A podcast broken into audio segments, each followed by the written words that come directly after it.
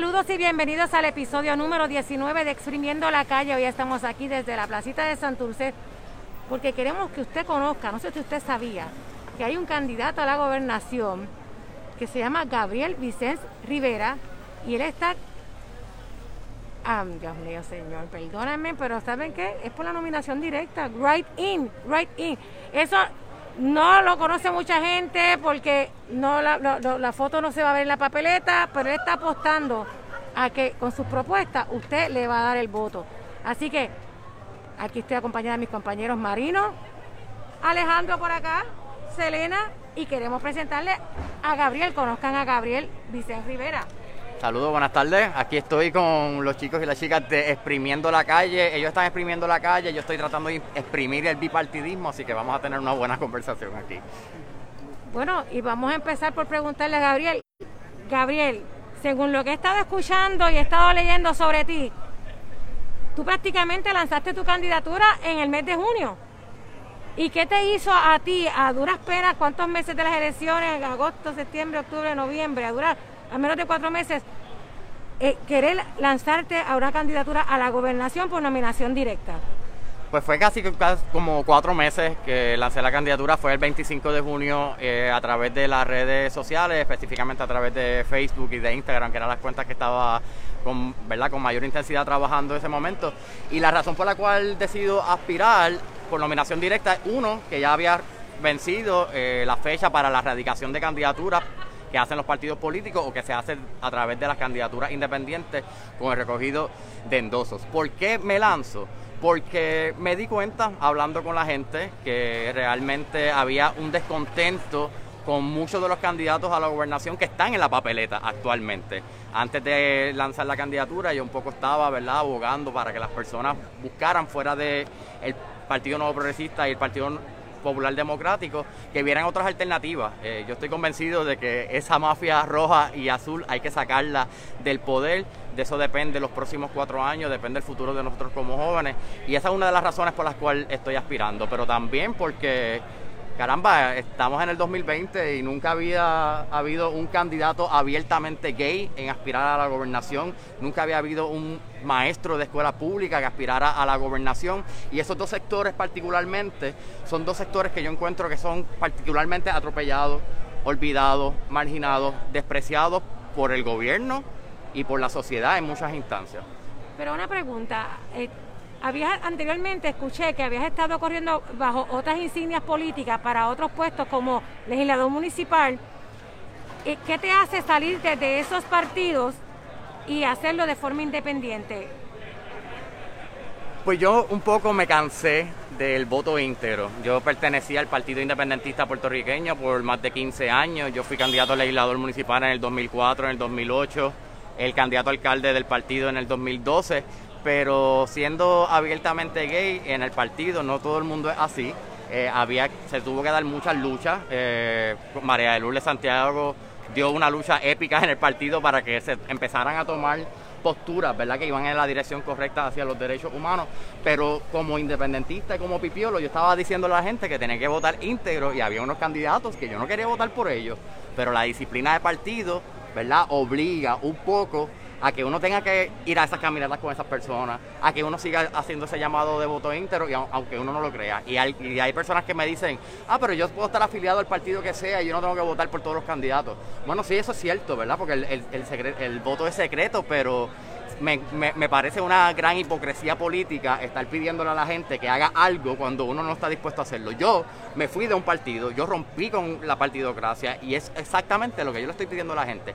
Lo que yo le estoy pidiendo a populares y PNP es exactamente lo que yo hice. Yo no le estoy pidiendo a nadie que haga nada de lo que yo no haya hecho. Yo me fui del partido y me fui de un partido que no es pillo, que no es corrupto, que no es intrínsecamente malo, pero que sus estilos, eh, pues yo estuve ahí mucho tiempo, había muchas cosas que yo quería que se hicieran y un poco Gandhi dice que be the change you wish to see in the world. Eh, no esperes a que otros tengan eh, o que asuman las posturas y los cambios que uno quiera, así que eso es una de las razones. Eh, sabemos que el, Partido Independentista tiene un problema también con unas viejas maneras de, trabajar, la, ¿verdad? De organizarse, lo que se, ha mantenido en, los años 50, 60 y eso es un problema que todavía Juan Dalmado ha tenido que arrastrar y él se está tratando de apartar, pero todavía sigue estando ahí. Por eso te pregunto, dejando, eh, no, no, teniendo eso claro, ¿qué te hace diferente a todos los candidatos a la gobernación y por qué el puesto de gobernación específicamente cuando podías haber aspirado por Raín a cualquier otro, otro puesto? Pues la razón por la candidatura a la gobernación es que, ¿verdad? Identifiqué desde muy temprano en la campaña electoral de este año que había unas deficiencias eh, y unos descontentos con las candidaturas a la gobernación. No tanto así para las candidaturas a la legislatura. Eh, en el caso del Senado, por acumulación, yo estoy endosando eh, y voy a votar por María de Lourdes Santiago del Partido Independentista. Estoy endosando y voy a votar por Mariana Nogales del Movimiento Victoria Ciudadana para la Cámara de Representantes. Por acumulación yo creo que entran todos, los de los partidos alternativos, eh, ¿verdad? del PIB y de Victoria Ciudadana, y yo encuentro que ahí no había ningún problema. De hecho, la sorpresa va a ser en las candidaturas de distrito, por eso yo he endosado eh, distintas candidaturas a nivel de todo Puerto Rico, eh, como Alice Pérez Fernández, que es la candidata de Victoria Ciudadana al Senado por el distrito de Carolina, a Yamira Colón Rosa, que es la candidata al Senado por el distrito de Arecibo de Victoria Ciudadana, endosado a Regina Carrasquillo, que es el, candidato representante del PIB del Distrito 37. En esa posición tampoco hay candidaturas de Victoria Ciudadana eh, y yo creo que ahí es que se pueden hacer unos cambios, ¿verdad? O sea, ir quitándole poco a poco unos escaños. Eh, al Partido Popular y al Partido Nuevo Progresista para que entonces no tengan el poder absoluto. En el Senado son 14 votos para tener un poder absoluto. Pues yo creo que si bajamos, que si ningún partido obtiene 14 escaños, eso sería beneficioso contrario al paradigma de personas que piensan que tiene que ser específicamente dominado por un partido. Yo creo que no, yo creo que llegó la hora de que nos tenemos que sentar como adultos, que las personas que lleguen, obliga al consenso, eh, obliga a trabajar y un poco las propuestas que yo tengo también va dirigida a esa medida. Eh, trabajar primero con las medidas de consenso, más allá de enfocarnos en lo que nos está dividiendo, trabajar en lo que estamos de acuerdo. Estamos de acuerdo, la inmensa mayoría de los puertorriqueños, que la salud no debe ser un derecho, eh, no debe ser un privilegio, perdona, que debe ser un derecho pues entonces eh, son propuestas que se han venido trabajando durante años, pues vamos a trabajar para que entonces en Puerto Rico se establezca un plan universal de salud, eh, por ejemplo, y no enfocarnos en las diferencias de estatus o de cualquier otra materia. Y yo creo que sí, yo creo que va a ser muy beneficioso y positivo para la democracia y para cómo se legisla en este país. Estamos hablando de que tú, eres un, un, candidato de consenso, que buscas realmente los puntos eh, convergente entre toda la, diversidad de política en Puerto Rico y, ¿verdad? Y te pregunto, como estadista, dentro de esa convergencia, ¿dónde entramos nosotros, los estadistas, en tu, en tu programa, en tu propuesta? Pues ya hay muchos estadistas que se están uniendo a la candidatura, sobre todo después de las primarias. Hay muchas personas que votaron por la, la gobernadora saliente, Wanda Vázquez, y están endosando mi candidatura y me lo han manifestado de esa forma. Yo no, ¿verdad? Yo soy independentista. Eso yo no lo voy a negar, pero yo como gobernador no soy el gobernador de los independentistas y yo no voy a imponer mi fórmula de estatus sobre los demás. Como gobernador hay que asumir una responsabilidad con todos. Y por eso es que yo estoy proponiendo una asamblea constitucional de estatus, como lo está proponiendo otros movimientos, otros partidos, y que viene, que nace desde eh, una propuesta de consenso del, Colegio de Abogados, o sea, que tampoco es una propuesta del PIB, tampoco es una propuesta de Victoria Ciudadana, tampoco es una propuesta mía, pero esa Asamblea Constitucional de Estatus, más allá de los plebiscitos, y si eres estadista, pues tú quieres que haya algo vinculante, ¿verdad? Un proceso vinculante para que se llegue a la descolonización y yo no creo que vaya a ser sorpresa que en esa Asamblea Constitucional la mayoría de los delegados tal vez sean estadistas y que la primera fórmula de estatus que se, que, se escoja en esa asamblea o que se acuerde sea la estadidad, pues entonces vamos a ir todos al Congreso de los Estados Unidos a exigir que entonces que el americano hable, que, el Congreso de los Estados Unidos y el Poder Ejecutivo asuman su responsabilidad, porque yo podría estar aquí discutiendo todo el día contigo eh, sobre la virtud de los defectos de la estadidad, pero en última instancia es Estados Unidos que tiene que hablarle claro eh, al sector anexionista del país, porque ya han habido varios plebiscitos que no son vinculantes y esa Asamblea Constitucional de Nace, ¿verdad?, del derecho inalienable que tenemos todos los pueblos a la autodeterminación. Y en ese sentido sería mucho más efectivo eh, una Asamblea Constitucional de Estatus, aún para la estadidad, eh, que un plebiscito.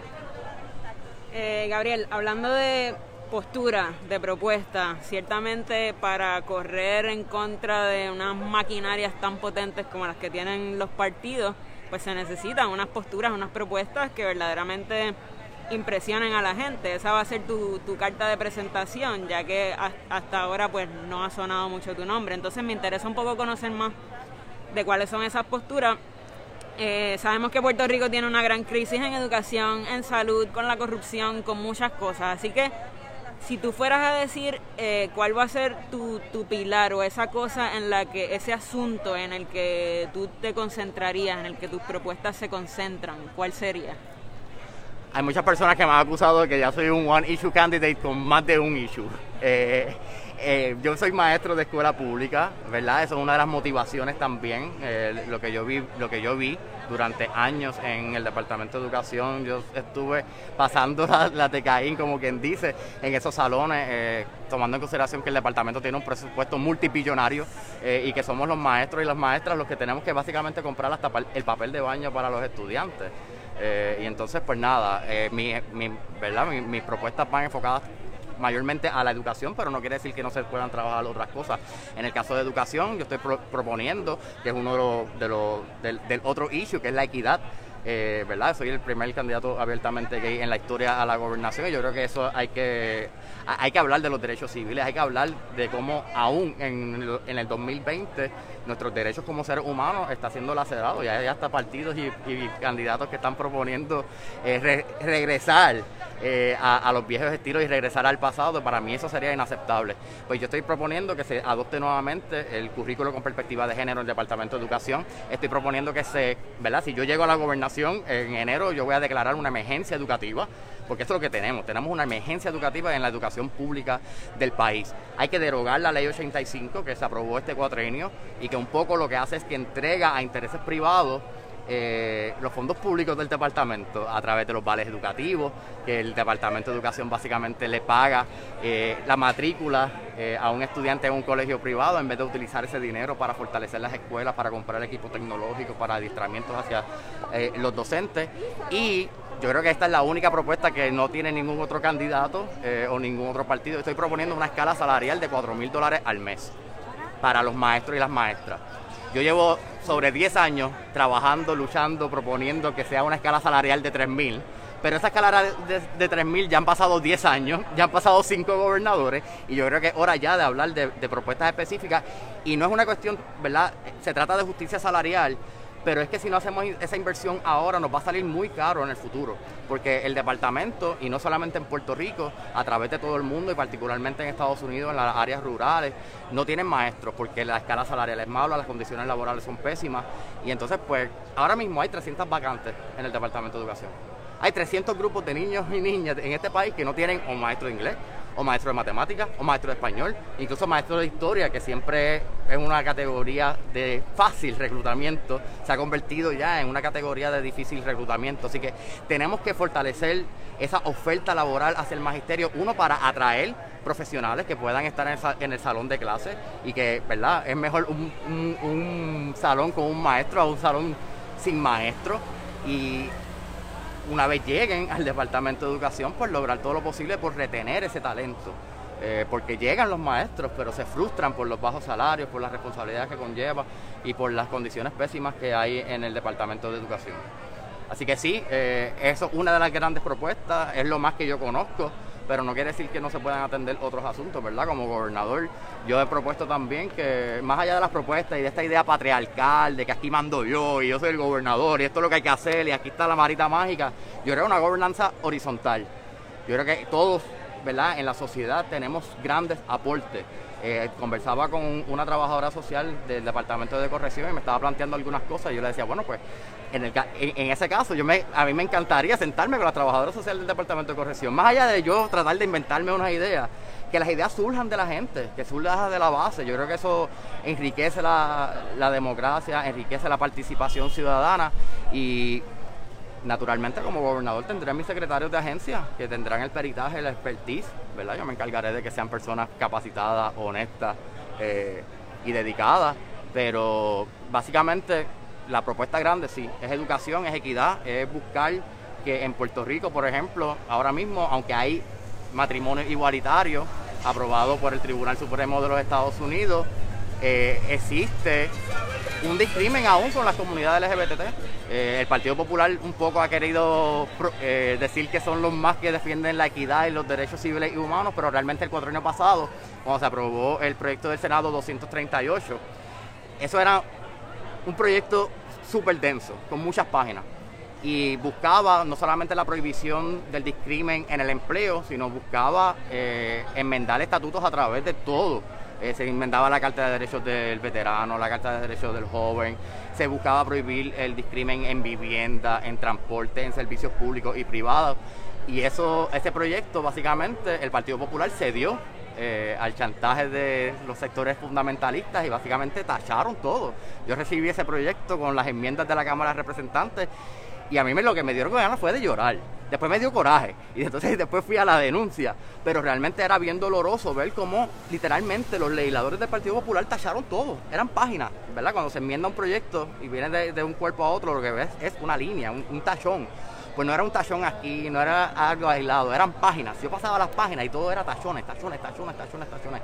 Y eso lo que crea es un Estado de Derecho mucho peor del que teníamos antes del proyecto, porque entonces la intención del legislador, si eso se lleva ¿verdad? a los tribunales, pues entonces los tribunales van a decir, bueno, es que los legisladores tenían esa oportunidad para legislar en contra ¿verdad? de ese discrimen y decidieron, teniéndolo en el proyecto, eliminarlo. Así que estamos viviendo en un Puerto Rico eh, en donde no se respetan los derechos humanos, no se respetan los derechos de las comunidades LGBT, particularmente por el desastre legislativo que cometió el Partido Popular Democrático el año pasado. En, en, esa misma línea sobre el asunto de los derechos humanos y las comunidades LGBT, eh, pregunto, durante el 2019 hubo una campaña eh, muy fuertemente en contra de las terapias de conversión o las terapias de reparación, que son las terapias que buscan modificar a las personas que somos abiertamente gays, ¿verdad? Para alinearlos dentro del modelo heteronormativo, eh, para que nosotros tengamos una respuesta a la imposición social sobre el binomio hombre-mujer y que nuestra orientación tiene que estar dirigida a la heterosexualidad. De la misma manera, el partido eh, en turno, pues Ricardo Rosselló y su comité asesor decía que habían logrado un consenso, entiendas, un balance entre el sector religioso y la comunidad LGBT, valga la redundancia, eh, la aclaración debo decir, eh, quedan algunos ¿verdad? líderes que respondían a los intereses del partido, donde se había alcanzado un balance para poder de alguna manera decir, pues mira, vamos a aprobar la libertad religiosa y de la misma forma las terapias reparativas. ¿Entiendes que dentro de tu modelo de gobernanza, más allá de hablar de la defensa por los derechos civiles y los derechos humanos, existen algunos proyectos o, o contempla algunas visiones donde se incorpore, por ejemplo, un comité que trabaje eh, otros eh, proyectos para atender, por ejemplo, eh, el asunto de las terapias de conversión? ¿Existe alguna propuesta dirigida hacia ello o inclusive otras propuestas más enfáticas a trabajar los derechos de las comunidades LGBT? Yo no, yo no voy a aprobar ningún proyecto de terapia de conversión. Yo pasé, ¿verdad? Por lo que es el estigma de la sociedad. Yo estuve hasta rezándole todos los días a Dios cuando yo era adolescente de que me quitara esto de ser gay. Eh, así que no, yo no creo y eso de, hablar de que puede haber un balance entre los derechos de las comunidades y, los sectores fundamentalistas, o eres blanco o eres negro, o, eres de la izquierda o eres de derecha. Ahí no hay paños tibios. Eh, ahí no se puede jugar. Eso fue lo que hizo el Partido Popular. Buscó un balance. Eh, y no todo se resuelve con lo mejor de los dos mundos, sobre todo cuando nos traen lo peor de, de dos mundos. Así que... Durante todo este año electoral, ¿verdad? Eh, todos los partidos de alguna manera han hablado sobre el derecho a la salud desde el concepto de la salud bajo el modelo universal. No obstante, existen candidaturas adicionales a la de usted que son abiertamente gay, pues sabemos que, por ejemplo, recientemente fue electo o elegido en las primarias un candidato abiertamente gay, ¿verdad? Que fue el que técnicamente saca a Tata Charboniel de la, de la papeleta. Y dentro del Partido Popular, pues también sabemos que hay otras candidaturas que no necesariamente son abiertamente gay, pero dicen o abrazan el, el, discurso de la defensa de los derechos humanos. En el aspecto del modelo universal de la salud, no he escuchado eh, si se contemplaría el acceso a la salud a las personas no binarias y a las personas de identidades trans eh, que sabemos que en este país, ¿verdad? Eh, ¿Hay alguna medida o algún, algún tipo de propuesta que entiendas que de alguna manera lo puedes trabajar o lo estás considerando o lo ves oportuno? Hay muchas cosas en esta campaña y en esta candidatura que no se trata necesariamente de propuestas que yo tenga. Se trata de dónde yo he estado y cuáles han sido mis posturas en esos momentos. El cuatrenio pasado yo trabajé muy de cerca con la comunidad trans, por ejemplo, para buscar enmiendas a, a la licencia de conducir, ¿verdad? Para evitar ese tipo de, problemática que surge por la ignorancia de, algunas personas que, ¿verdad? Que un policía que, detenga a, un hombre o una mujer trans y entonces en la licencia de conducir eh, no le quieren cambiar el nombre, no quieren ponerle esa distinción de, sexo. El, certificado de nacimiento también ocurrió también en cuanto a, la elección, a la inscripción, perdóname, para la elección eh, de parte de, de trans que, que yo no entiendo por qué, cuál es la negativa, ¿verdad? O sea, porque los derechos nuestros como miembros de la comunidad de LGBTIQ no necesariamente afectan a nadie. O sea, si, si, si, si le ponen en la, en la licencia de conducir o en la tarjeta electoral eh, a una persona que nació dentro de la normativa y en el certificado de nacimiento le pusieron que es hombre, pero tiene una identidad de género distinta. Pues entonces pues hay que respetarlo y eso no le afecta nada a, nadie. Lo mismo ocurría con el matrimonio igualitario, que ese era uno de los argumentos, que de hecho fue el argumento que ganó eh, en el Tribunal Supremo, porque básicamente era porque tú te estás oponiendo a algo que no te afecta a ti. Pero sí, una legislación contraria afecta a ese sector. Así que yo he estado toda mi vida trabajando con, con este asunto. Eh, he estado en la calle, eh, siempre defendiendo nuestras posturas, defendiendo los proyectos que tienen que ver para el adelanto de, nuestra, de nuestras comunidades y nuestros derechos y sobre todo de nuestra dignidad humana, que yo creo que de eso es lo que se trata. Eh, así que yo he estado trabajando desde mucho tiempo en esos asuntos y por eso que yo digo, el programa de gobierno que voy a presentar el 23 de septiembre a través de un Facebook Live se llama, no se llama programa de gobierno, se llama el programa de voluntad y sensibilidad, porque yo estoy convencido que las cosas en este país se van a resolver si los gobernantes tienen la voluntad para hacer las cosas que hay que hacer y la sensibilidad para atender a nuestros sectores y a muchos otros sectores, eh, sobre todo los pensionados, por ejemplo. O sea, es bien insensible que un gobierno le recorte las pensiones a, unas maestras que estuvieron 30 años trabajando y que planificaron su vida financiera eh, con, una pensión. O sea, y, yo creo que esas cosas ocurren porque no hay sensibilidad en las personas que, ocupan los cargos públicos.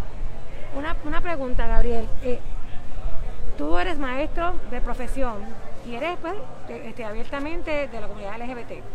Eh, esas comunidades actualmente a tu candidatura, ¿cómo han respondido? O sea, estás, estás incluso, que acabas de mencionar, que tú estás proponiendo un aumento salarial, que el salario base prácticamente del maestro sea 4 mil dólares, que eso sería histórico. ¿Cómo han respondido tus colegas de profesión y los miembros de la comunidad a tu candidatura? ¿Te ven viable o qué te han dicho? quiero saber porque en efectos el magisterio aquí y la, educación en el país está en crisis. Eso no creo que esté en discusión y Máxime ¿verdad? estaba en crisis hace años y ahora con todo lo de la pandemia, pues la crisis ha empeorado. La situación magisterial es malísima, eh, muchos maestros incluso, eh, algunos son regulares, otros están transitorios por año, no tienen unos beneficios no hay, no hay materiales, la situación laboral también del maestro es detrimental. Entonces me pregunto yo si, es la, si, hay un candidato, la primera vez que hay un candidato a la gobernación que es maestro, ¿cómo han respondido? ¿Qué te dicen? A nivel de sindicatos y de organizaciones de magisteriales, yo creo que ni siquiera, ¿verdad? Yo soy, eh, pertenezco a la Federación de Maestros, eh, pero la federación nunca ha endosado nunca una candidatura a la gobernación, no, no, no, hacen esas transacciones electorales, por decirlo así. Así que ellos, aunque no han abiertamente apoyado la candidatura, hay muchas personas dentro de la federación y de otros sindicatos que sí eh, eh, me, han manifestado que van a votar por mí. Hay personas que no van a votar por mí, pero igualmente me agradecen lo que estoy haciendo, ¿verdad? Que es visibilizar el magisterio, visibilizar nuestras comunidades. Y en el, en, el asunto de la comunidad gay, yo estoy, yo estoy seguro, porque me consta, que yo estoy validando la vida a tanta gente. Eh, yo estuve en un colegio, ¿verdad? A través de Zoom, eh, hace una semana, un colegio religioso, eh, y una de las de la, de la objeción, objeciones que tenían los estudiantes a mi candidatura era simplemente que yo era por mi preferencia sexual. No miraron más allá, no vieron que estuve dos horas hablando con ellos, que le dediqué el tiempo que otros candidatos no se lo van a dedicar, que fui transparente básicamente se dejaron llevar porque yo era gay y ya por esa razón me estaban descartando. Pero de la misma forma he recibido muchos mensajes, sobre todo de gente muy joven, ¿verdad? Yo, aunque parezco un poco joven, eh, no soy tan joven, tengo la edad que dispone la constitución para ocupar el cargo, que son 35 años o más. Tuve que hacer un post en ese sentido. Pero se han comunicado muchas personas, muchos jóvenes que quieren hablar conmigo para hablarme de cómo fue su proceso de salir del closet. Hay algunos que dicen que van a votar por mí, hay otros que no dicen que, van a votar por mí o manifiestan una alternativa distinta, pero esta candidatura le está validando la vida a, mucha gente porque me consta, me están escribiendo, están agradecidos de lo que estoy haciendo, lo ven más allá de números, ¿verdad? De, de, cantidad de votos, lo están viendo en el, en el aspecto cualitativo, en el aspecto de, cómo estamos visibilizando la comunidad, porque yo cuando era joven, ¿verdad? Yo tuve muchos problemas con, con este issue y si a lo mejor hubiese habido figuras más visibles que, dijeran que eran abiertamente gay, a lo mejor yo me sentía más cómodo. Y esto no se trata de propagar eh, la homosexualidad ni nada, es simplemente de ayudar a la gente en sus procesos, de que se acepten, de que se amen y de que busquemos no esa aceptación ni esa tolerancia, es que tenemos que respetarnos puntos.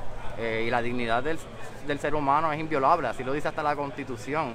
Y ha sido una experiencia bien, bien gratificante en, en ese sentido, porque me he dado cuenta que hay mucha gente que de verdad se está armando de valor. Eh, en ese colegio estoy seguro que aunque nadie me lo dijo, tiene que haber algún joven que estaba agradecido eh, y está escuchando los comentarios de sus compañeros, pero yo sé que yo estoy tocando corazones, estoy tocando corazones porque yo sé lo que es el sufrimiento, yo sé lo que es el discrimen, yo sé lo que es vivir bajo estigma.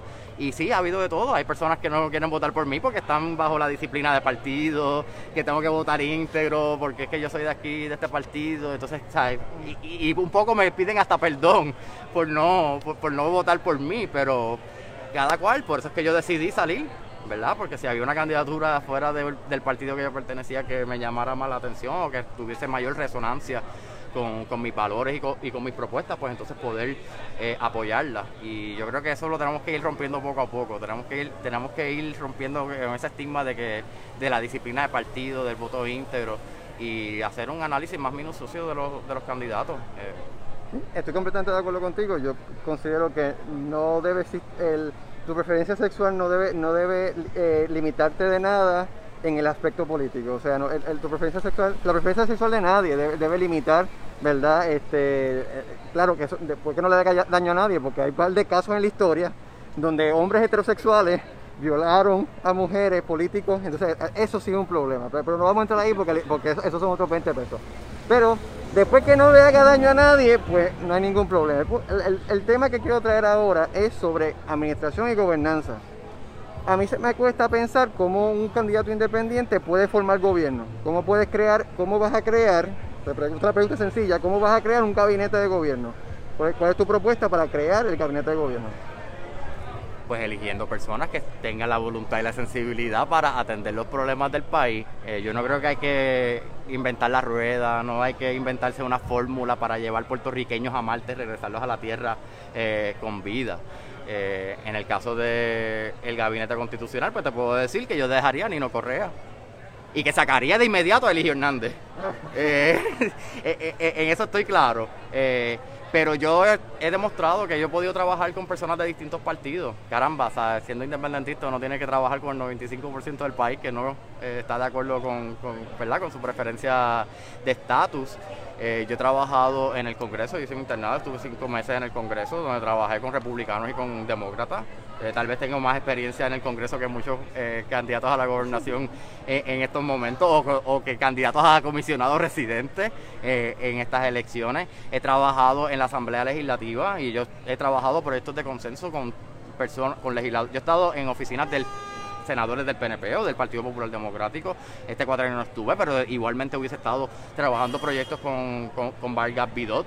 Y yo creo que es esa, esa voluntad de hacer las cosas, ¿verdad? Porque si yo me convierto en gobernador, pues es una facultad que me, ¿verdad? O sea, primero que entro por el voto de la gente, pero ese cargo tiene una responsabilidad y la Asamblea Legislativa tiene otra. Eh, yo creo que hay que cambiar, romper con esos paradigmas, porque aquí se habla mucho de que hay que tiene que dominar un partido, no puede haber un gobierno eh, dividido eh, o compartido. Yo creo todo lo contrario, yo creo que eso lo que hace es que obliga a todos los, a todos los partidos que estén dentro de la Asamblea Legislativa realmente ponerse a trabajar, ponerse a trabajar por las cosas que, por consenso, medidas de consenso, más allá de estar peleando por las cosas que nos dividen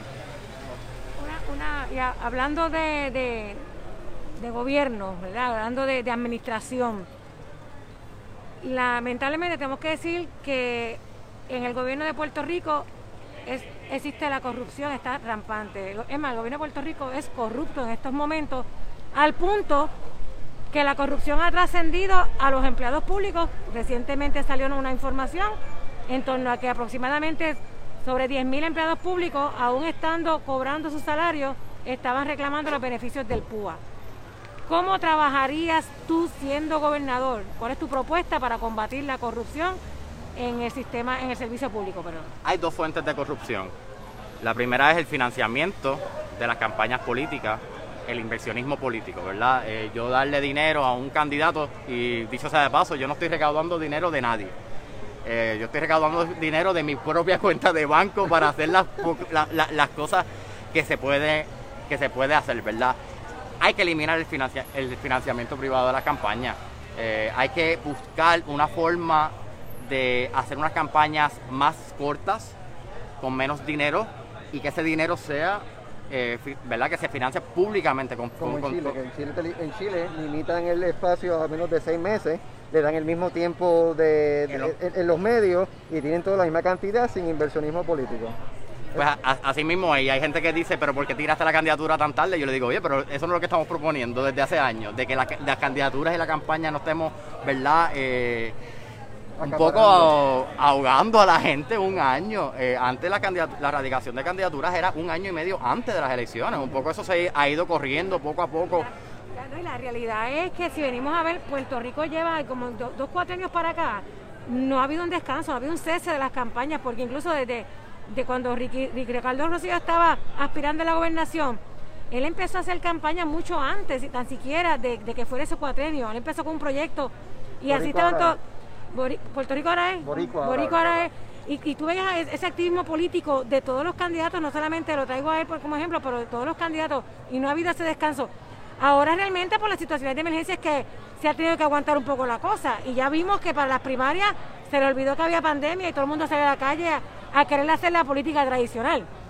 Así que, que también en parte... Pero otra de las medidas para combatir la corrupción es no privatizando los servicios públicos, porque hemos visto, o sea, la, privatización de los servicios eh, vienen, ¿verdad?, de, de, de, acuerdos corruptos. Eh, y, y, estamos viendo una tendencia no solamente en Puerto Rico, sino a, través de todo el mundo, en donde hay unas personas con unos intereses particulares de la empresa privada que llegan al poder con unas propuestas eh, populistas o que hacen algún tipo de verdad de campaña que logren eh, ganar esos escaños o esas posiciones.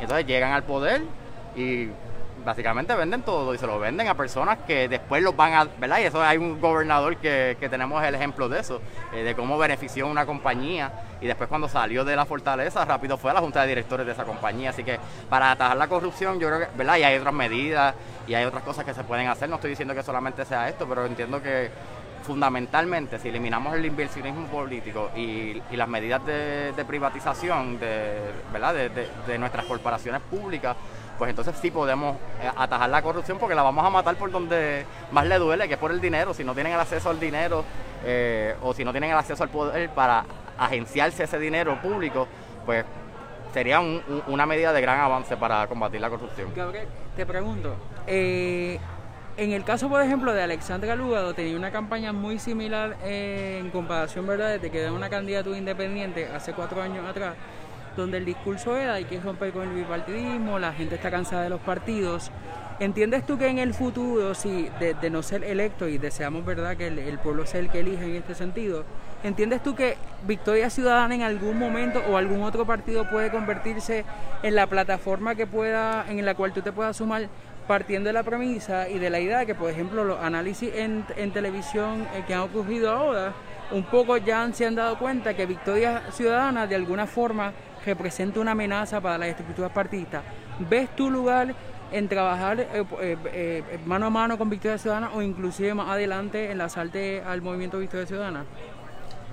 Yo creo que nosotros podemos trabajar con diferentes partidos, diferentes movimientos sin necesariamente unirnos o afiliarnos a ellos. Por eso yo salgo del PIB ¿verdad? Y, hago la salvedad de que no es porque sea un partido corrupto intrínsecamente malo, eh, simplemente porque no creo en el voto íntegro. Si me voy a Victoria Ciudadana, entonces ocurre exactamente lo mismo que en el PIB.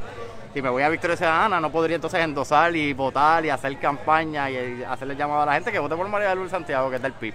Eh, así que ese acercamiento Hubo un acercamiento informal cuando hubo la vacante de Néstor Duprey, que alguien se me acercó, ¿verdad? No era alguien del liderato de Victoria Ciudadana, pero sí, eh, sí, me hizo el comentario. Pensaba que mi, mi página de Facebook estaba, ¿verdad? Esto antes del candidato. Pensaba que mi, mi, mi página estaba dirigida a hacer una candidatura, cuando en esos momentos realmente no.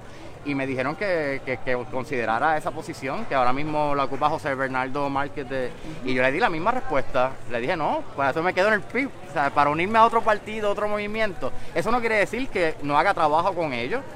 Pero entonces no me voy a amarrar las manos solamente a trabajar con Victoria Ciudadana. endosando a algunos de los candidatos Sí. del movimiento Victoria Ciudadana, porque mencionaste a Mariana Nogales y no recuerdo. Mariana Lugales, eh, María Lourdes Santiago, Regina El Carrasquillo del PIB, eh, Yamira Colón Rosa. Tengo otras candidaturas que voy a estar eh, endosando, ¿verdad? Esto yo lo estoy haciendo con mucho respeto hacia esos candidatos. De los partidos tradicionales, ¿no hay ningún candidato que vayas a endosar? No, O no. sea, cuando dice los partidos no. tradicionales, porque el PIB es un partido tradicional. Bueno, María- PIB. Rojo y azul. María de Lourdes, me refiero, perdón, a los rojos y azules, gracias. Del bipartidismo, no. Y te explico por qué. Y tenía esta conversación con alguien, alguien que me decía que tenía una, una discrepancia, ¿verdad? De eh, unos maestros y unas maestras que tenían una discrepancia con Alexandra Lugaro y con sus posturas sobre el magisterio. Eh, pues e- existe eso, ¿verdad? Que, que hay personas que, que- que- no quieren, ¿verdad? Que no, que, no, que no quieren necesariamente votar por ellos, pero yo he trabajado siempre, ¿verdad? Y, he- estado tratando de, en la, medida posible, de hacer lo que yo estoy llamando la unidad de la diversidad. Eh, yo he demostrado en esta candidatura que nosotros no tenemos que estar necesariamente amarrados a uno. Si todo el mundo quiere estar en Victoria Ciudadana, pues perfecto. Si todo el mundo quiere, si hay gente que quiere estar en el PIB, pues perfecto. Pero yo no me quiero atar a esas estructuras, eh, porque me van a amarrar las manos, eh, me van a comprometer ideológicamente.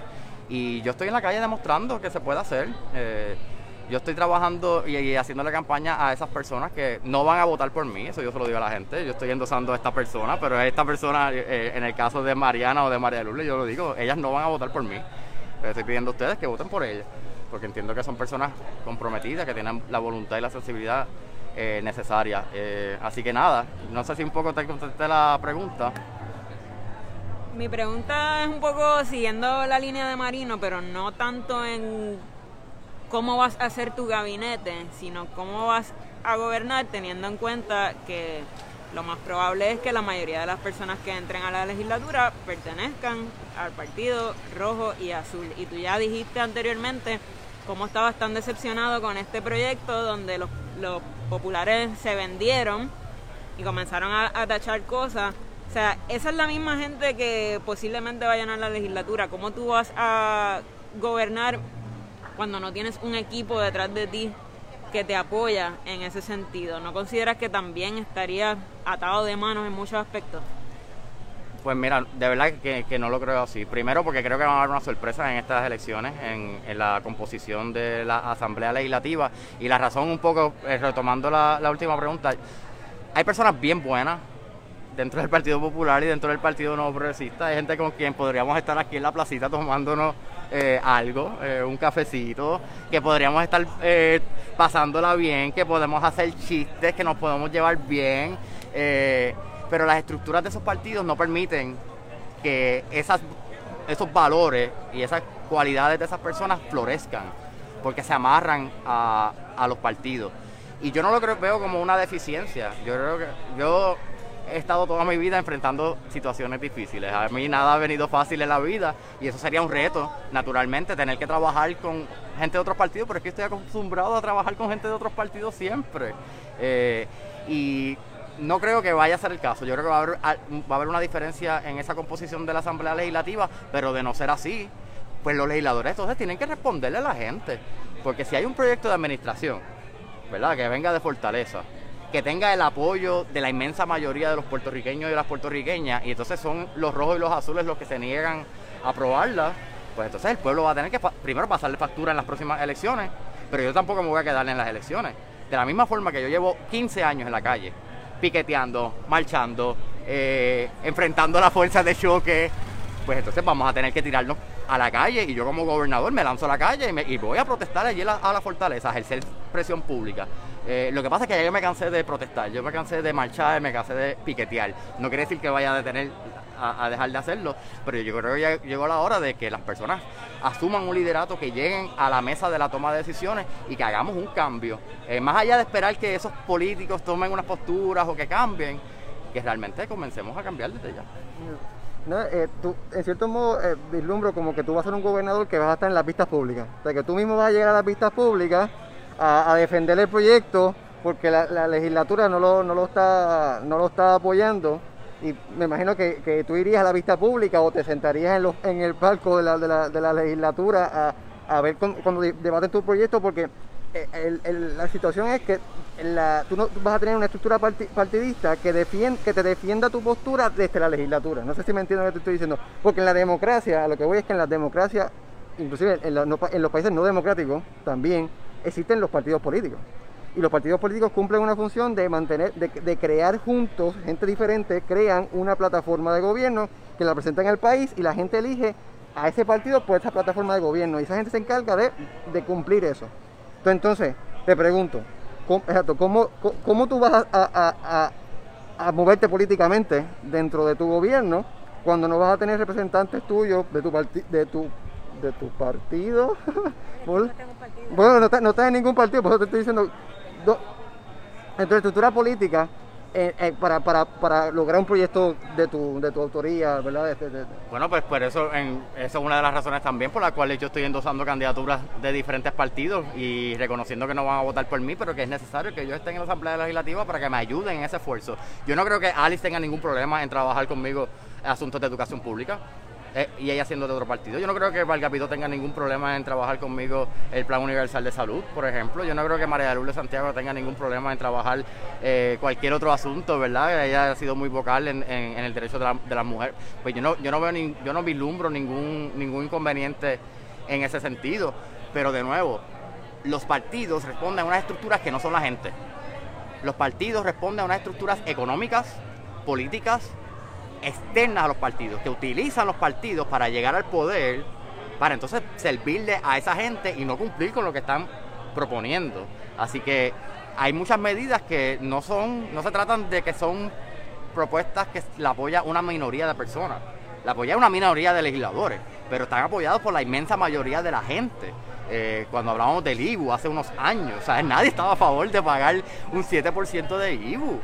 Más sin embargo, populares y PNP que no se ponen de acuerdo en nada, se pusieron de acuerdo por eso. ¿Y por qué? Porque había que garantizar un pago a unos bonistas por una deuda que se asumió eh, de parte de Rojo y Azules y como había que pagar esa deuda, se pusieron de acuerdo y es mejor que la gente pobre y trabajadora eh, vea una reducción en su poder adquisitivo antes de, de- de no cumplirle a, a esos intereses externos, muchas veces externos hasta al país. Así que, ¿cómo lo trabajaría? Pues de nuevo, haciendo que los legisladores hagan lo que la gente quiere que hagan. O sea, uno de, los grandes problemas de la gobernabilidad es que las demandas sociales no se, no se atienden con la rapidez y la inmediatez que nosotros como ciudadanos esperamos, ¿verdad? Por la burocracia política, la burocracia administrativa. Así que yo, las propuestas que yo estoy trabajando, yo creo que son propuestas fundamentales, que son de consenso, que podíamos eh, trabajarlo juntos.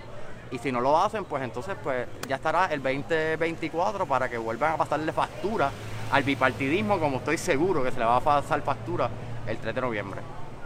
Eh, Gabriel, gracias por estar con nosotros. Ya, ya se nos está acabando el tiempo, pero antes de irnos, hablamos de corrupción, hablamos de salud, hablamos de educación como uno de tus pilares. Un tema que para mí es bien importante y estoy segura de que para mucha gente que nos está, nos está viendo también es el ambiente. Me gustaría que brevemente, antes de irnos, me hablaras un poquito de eso y qué, qué, qué propuestas tienes, cuáles son tus posturas en cuanto a eso. Yo no estoy a favor de vender ninguna reserva natural. Yo no estoy a favor de la construcción en lugares protegidos.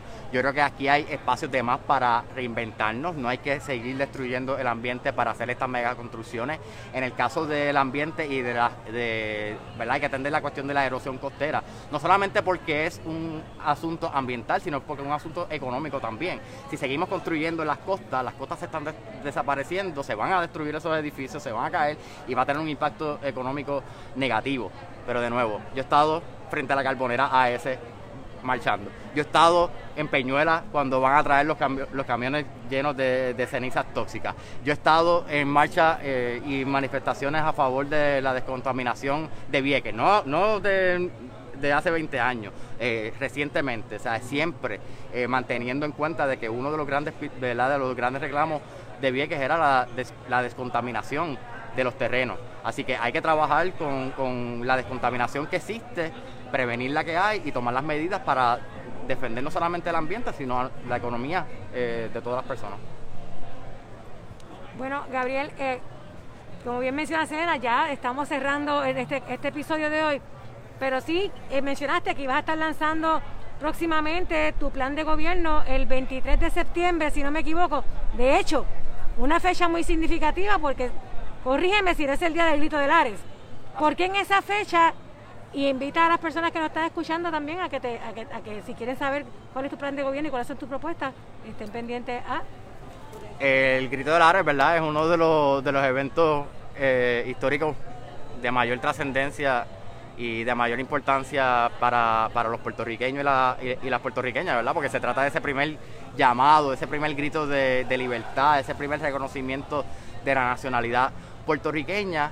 Y yo creo que mi programa de gobierno trae muchos elementos parecidos, ¿verdad? Trae un grito de un cambio eh, en el sistema político del país, ¿verdad? No a través de una preferencia de estatus o una revolución armada, pero sí trae un choque. ¿sabes? Mi, mi candidatura ha sido, eh, muchas personas han dicho que es un poco disruptiva, ¿verdad? Porque un poco controversial porque la gente no lo entiende.